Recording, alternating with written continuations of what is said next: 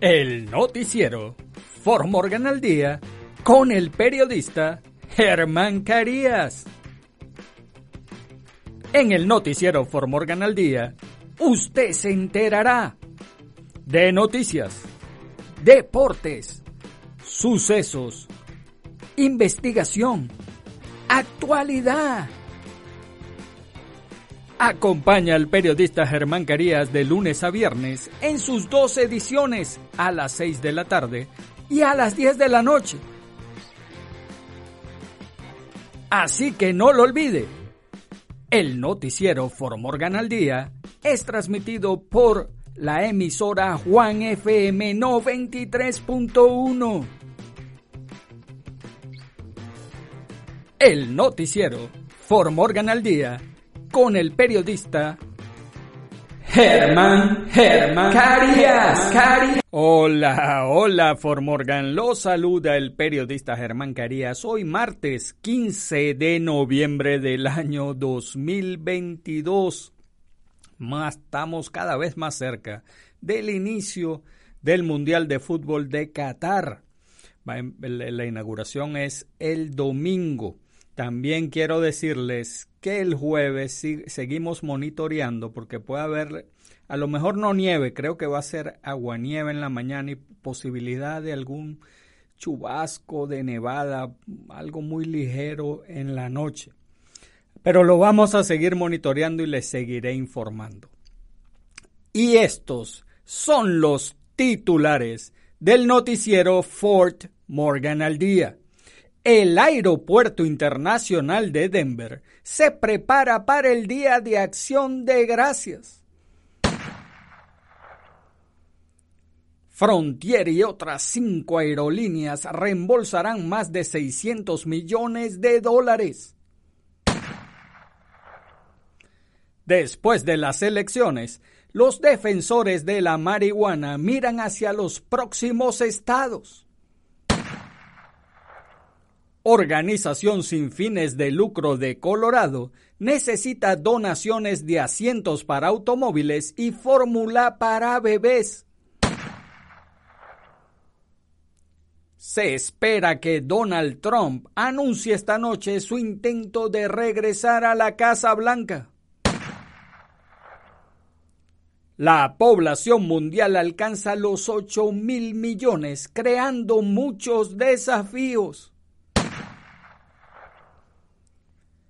Conductor detenido por investigación de asesinato en primer grado después de accidente en el oeste de Denver, peatón muerto. Policía de Broomfield busca a sospechoso acusado de agresión sexual. En los deportes, Estados Unidos lucirá escudo arcoíris en entrenamientos en Qatar como parte de la iniciativa Be the Change. Selección mexicana envejece y Gerardo Martino no hizo el cambio generacional en Qatar 2022. En nuestras regiones, ¿qué sucede? En nuestros países. El PRI en México promete voto contra reforma electoral tras marcha. El Tribunal Federal de Puerto Rico detiene temporalmente la revisión de información electrónica en el caso contra Wanda Vázquez.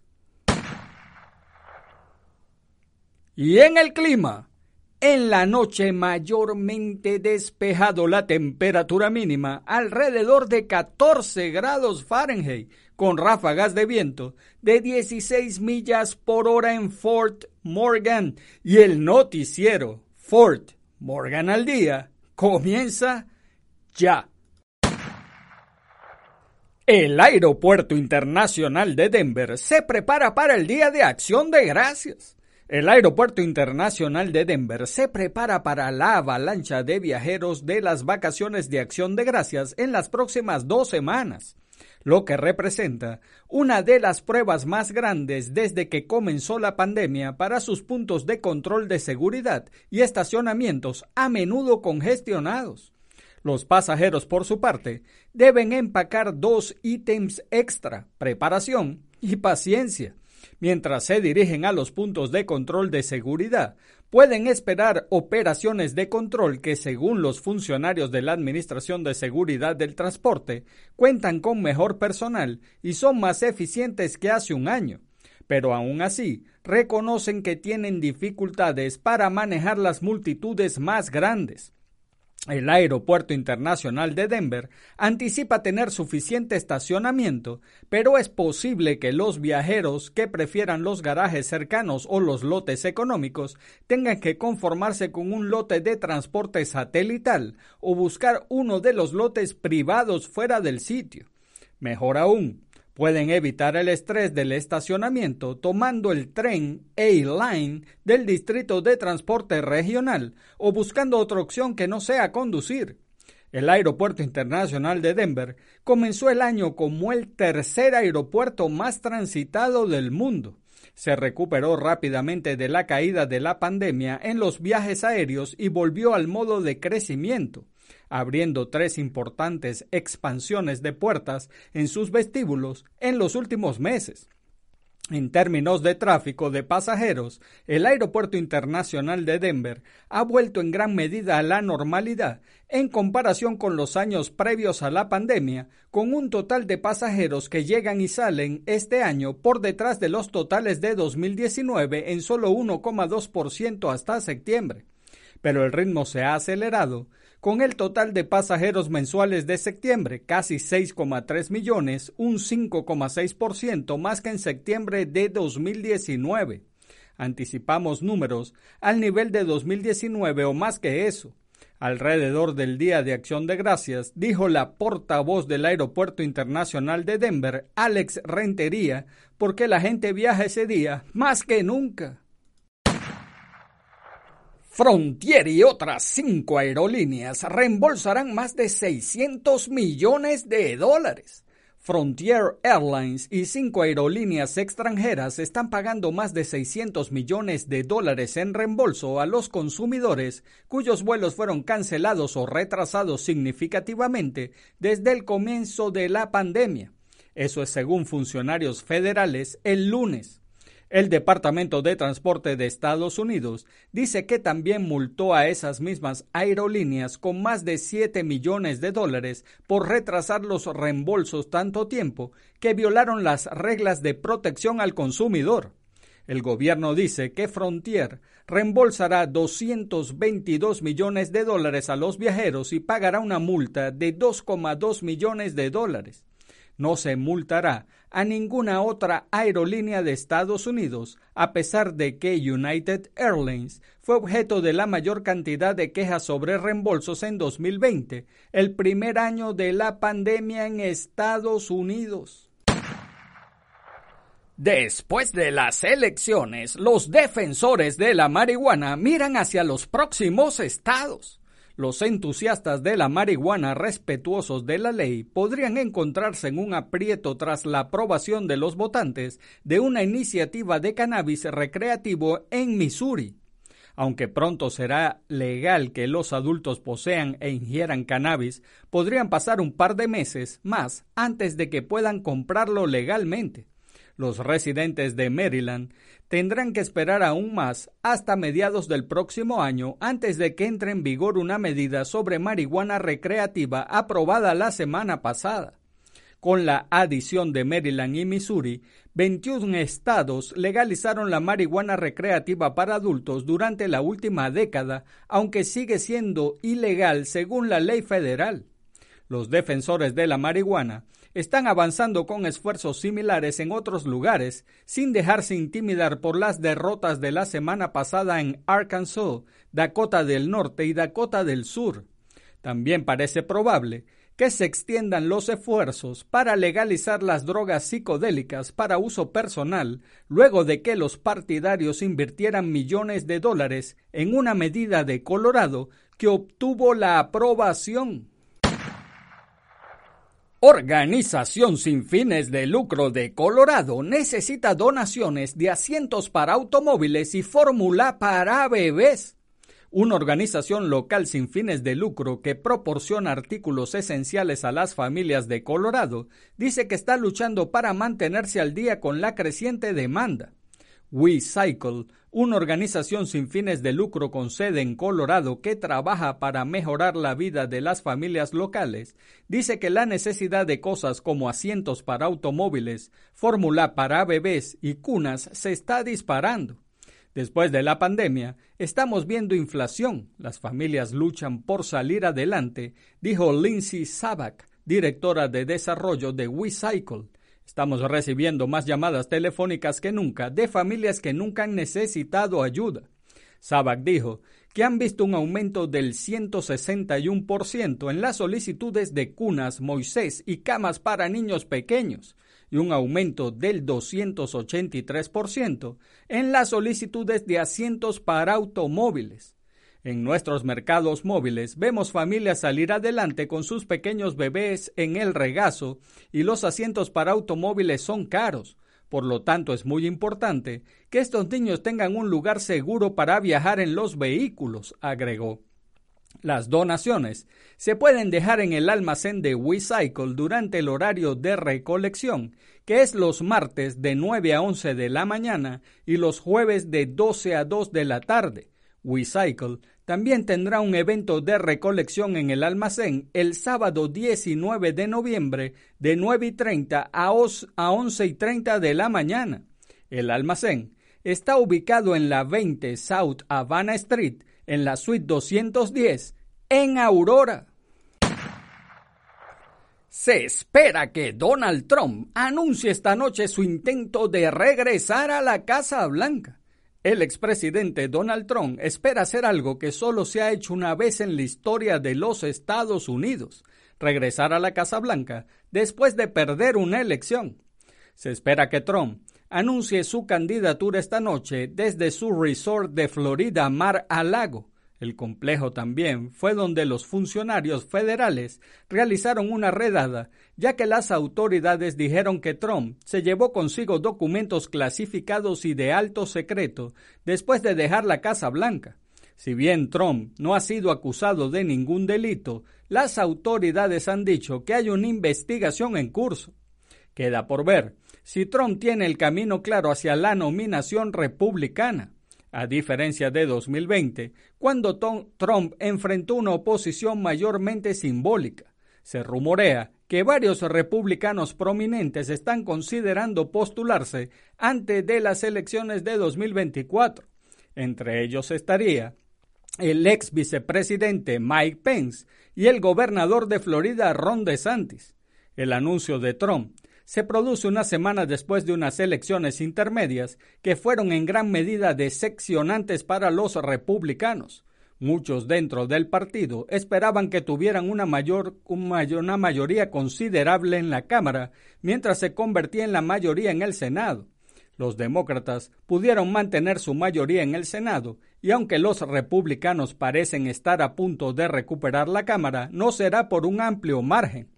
Esto ha llevado a algunos en el Partido Republicano a decir que el Partido Republicano debería alejarse de Trump. Y así lo veo yo. Deberían alejarse de Trump porque ese hombre quiere actuar fuera de la ley. Yo veo un hombre dentro del Partido Republicano. Mike Pence es un hombre apegado a la ley. Y yo creo que sería un buen candidato. Y Ron DeSantis, que ha sido un líder tremendo en Florida, pero también es trompista, entonces no, no lo veo con mucho, con mucho, con mucha fe de que pueda hacer algo. Así que bueno, amanecerá y veremos. Conductor detenido por investigación de asesinato en primer grado después de accidente en el oeste de Denver. Peatón muerto. Un peatón murió luego de un accidente en el oeste de Denver la madrugada del lunes y un conductor está detenido para ser investigado por asesinato en primer grado.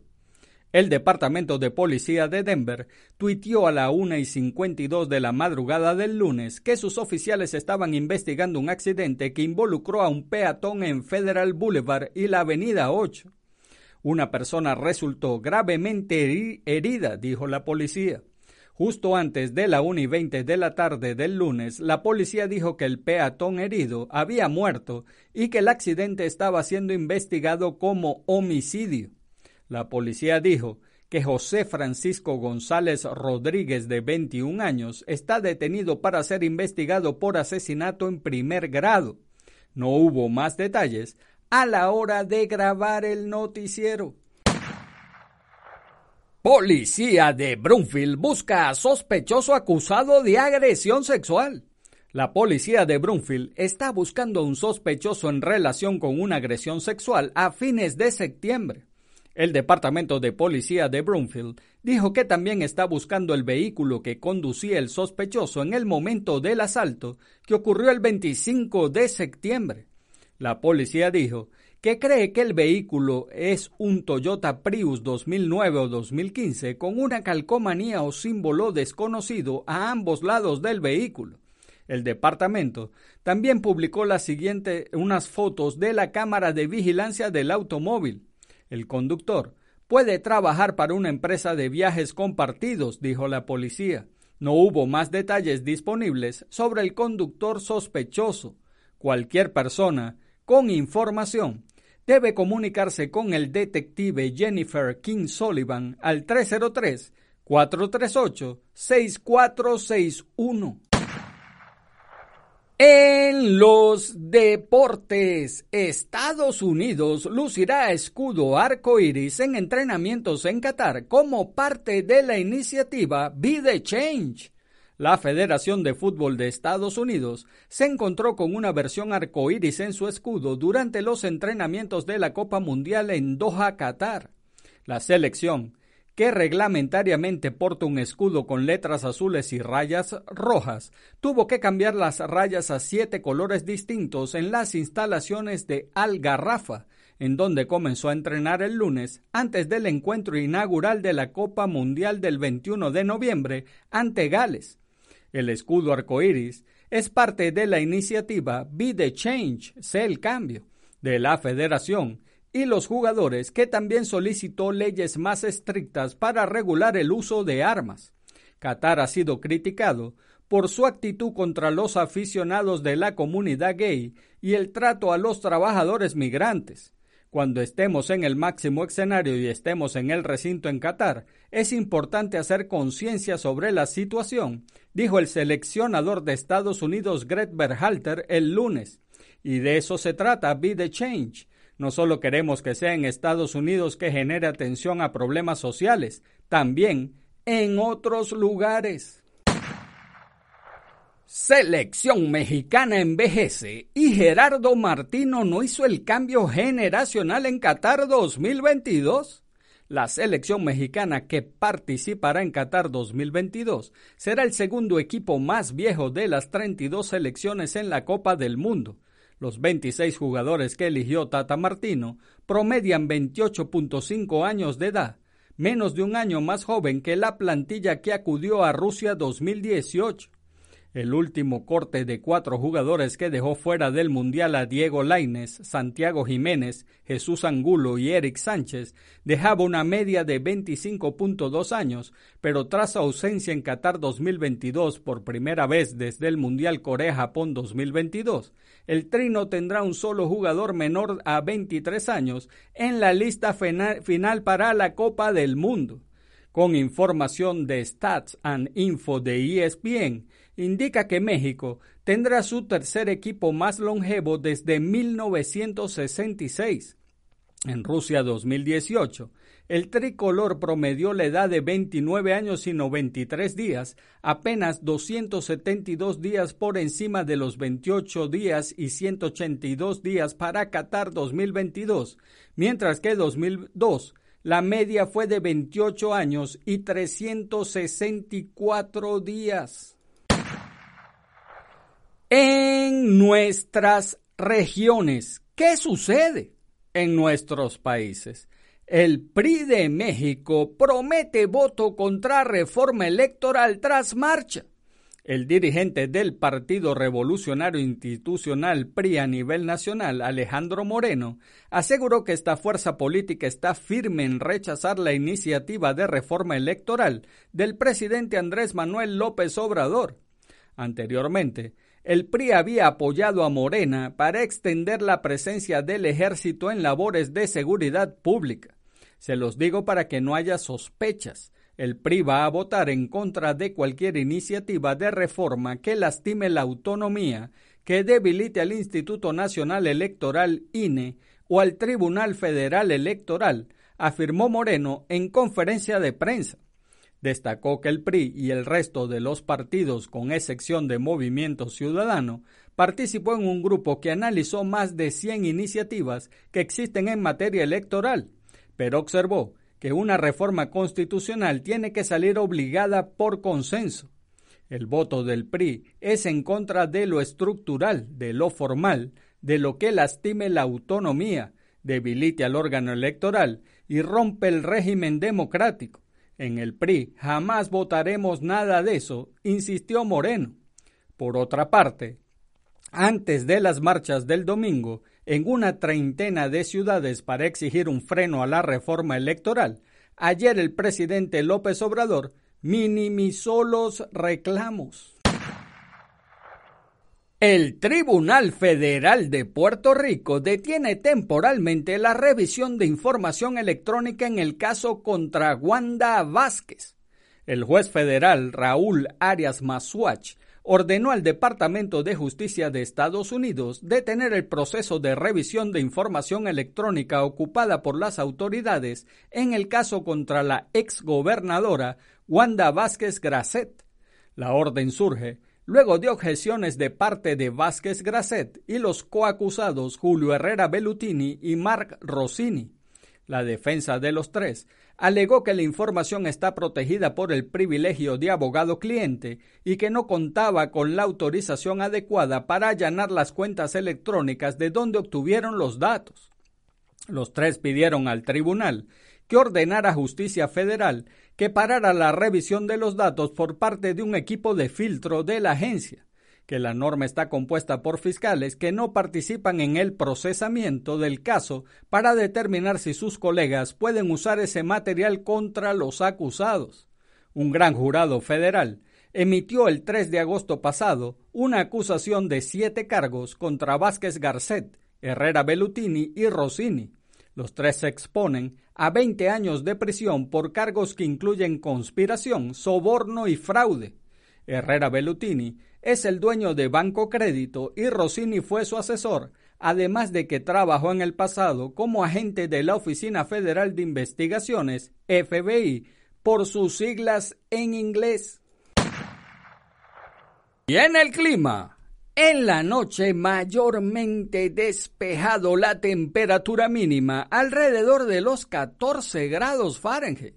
Viento del oeste entre 7 y 10 millas por hora con ráfagas de hasta 16 millas por hora. Y amigos de Formorgan, eso es todo por ahora.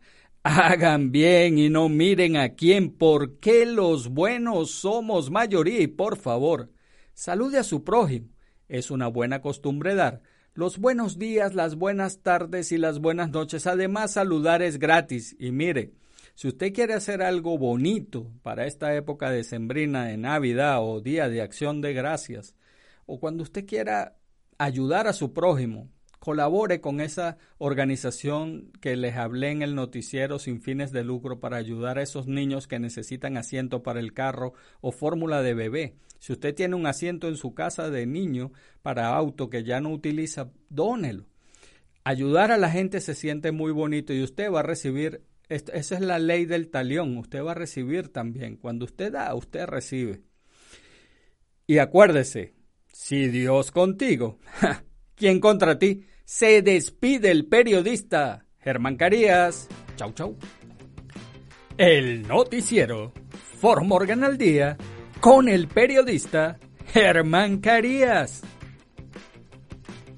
En el noticiero Morgan al día, usted se enterará de noticias, deportes, sucesos, investigación, actualidad.